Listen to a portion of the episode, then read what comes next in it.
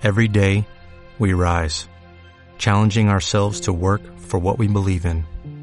At U.S. Border Patrol, protecting our borders is more than a job, it's a calling. Agents answer the call, working together to keep our country and communities safe. If you're ready for a new mission, join U.S. Border Patrol and go beyond.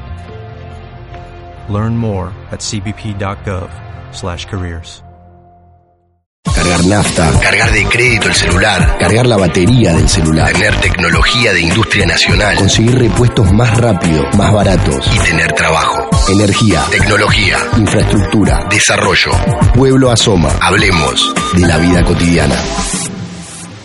Estamos comunicados con Javier Vitale, militante de la corriente política Disépolo y docente ahí en la Disépolo en el curso de formación de política sindical. ¿Qué decís, Javier? Lucas Tarquini, Rafael Bernal Castro y Juan Natalicio, te saludamos. ¿Cómo andás? ¿Qué tal, Lucas, y a los compañeros? Gracias por, por el llamado y por la invitación. No, por favor, al contrario. ¿Sabes, Javier, que estábamos justamente hablando fuera de aire y la primera pregunta que me, surgía a mí, ¿no? Es eh, cuando uno da un curso de formación de política sindical, eh, yo pensaba, ¿qué, ¿qué diferente debe ser de formar sindicalmente a un joven eh, en, en, según el contexto político en el que uno está situado? ¿no? no es lo mismo hacerlo hoy, supongo, después de 12 años de este proyecto político, que hacerlo dentro del marco de una política neoliberal como fueron los 90. no sé qué pensaste respecto de esto. No, sí, totalmente. Particularmente nosotros, eh, a la hora de, la formación política, nos centramos eh, lógicamente en, en, en, la revisión, en el estudio de la historia por parte de referencia con Norberto Balazo, que es quien eh, conduce, orienta el Centro Cultural Disépolo.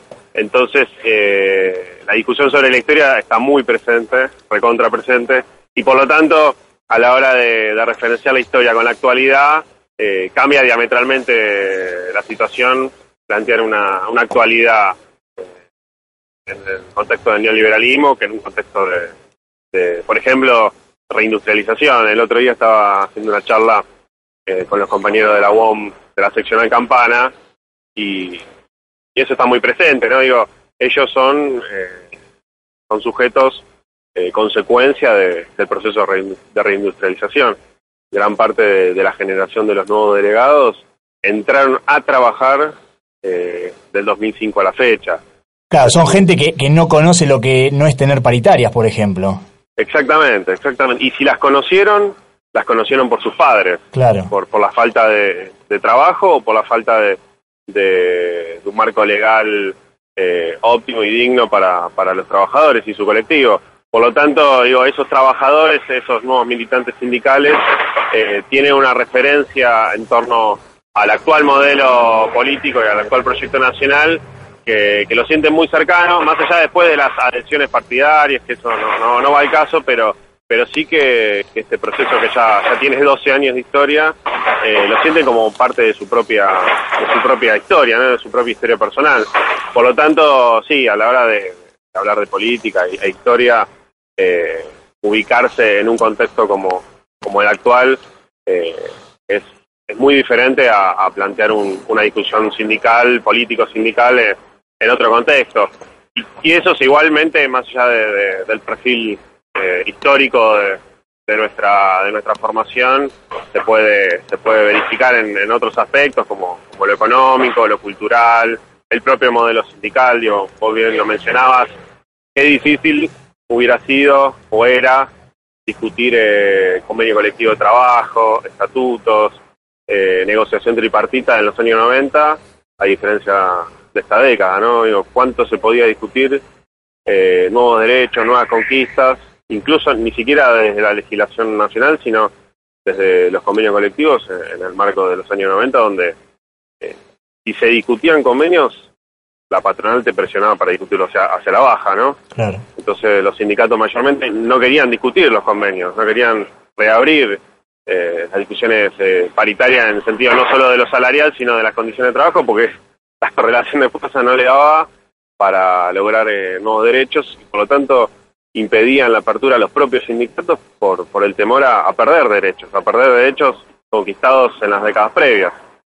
Eh, así que sí, sí, totalmente, es muy, muy distinto. Muy Javier, Rafael Bernal, mucho gusto. ¿Cómo estás? ¿Cómo primero aclararle a nuestros oyentes, porque puede haber algún desprevenido del PRO que sintonice Radio Madre y diga, ¿ves? Están hablando de sindicalismo y se escuchan los tiros.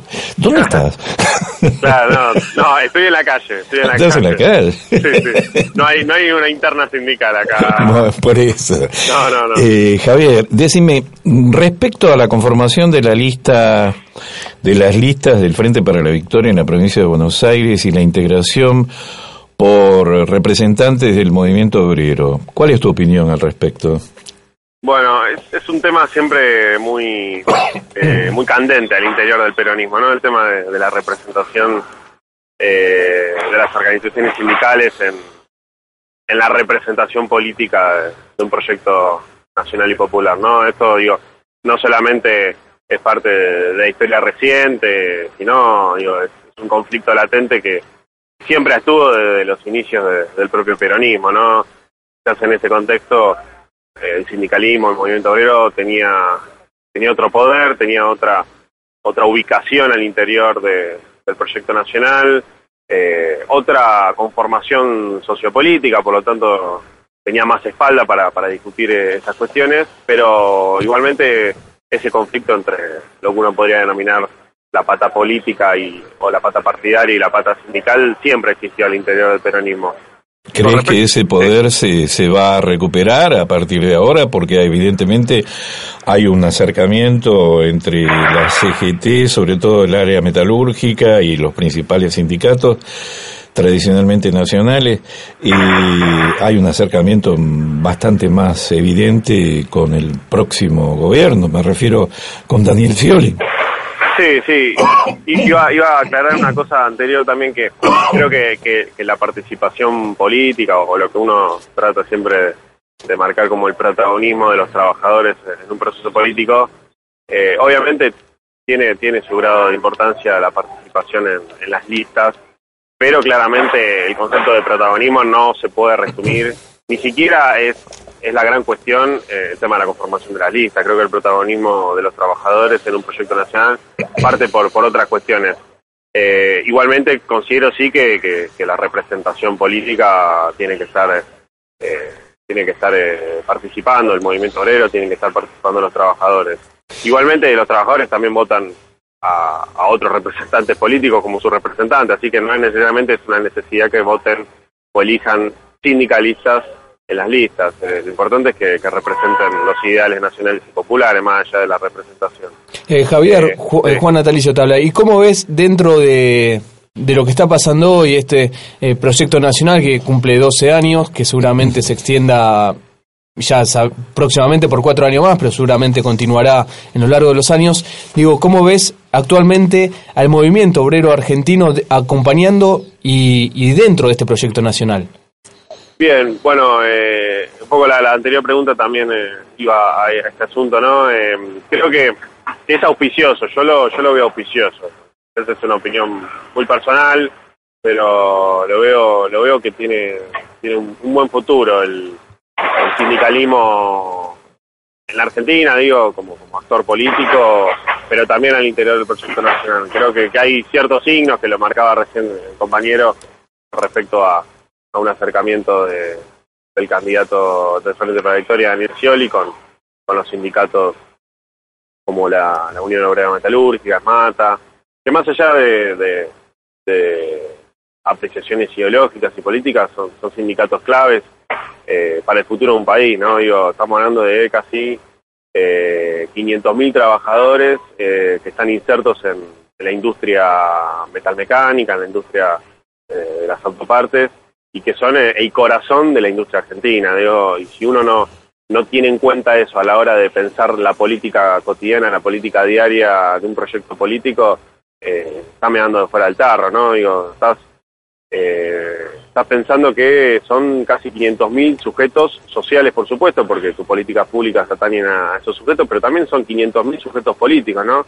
Eh, y citando a, a Cristina, digo, la tarea de un proyecto político, y creo que eso es una tarea de acá en adelante, de los, de los próximos años, es cómo empoderar a esos 500.000 trabajadores y otros tantos más, ¿no? Digo, pongo el ejemplo de esos 500.000 que son de, dos rubros, dos ramas eh, económicas claves de este proceso de reindustrialización, cómo empoderarlos eh, políticamente a, esos trabajadores, ¿no? Creo que ese es un desafío y por lo pronto desde nuestro lugar eh, como, como corriente política y CEPOL y, que estamos metidos en, la formación político-sindical, creemos que, que la formación es una herramienta clave a la hora del empoderamiento político de esos trabajadores. Y después, desde lo macropolítico, creo que, que, es importante lo que se viene mencionando y diciendo en, torno a, la unidad del movimiento obrero.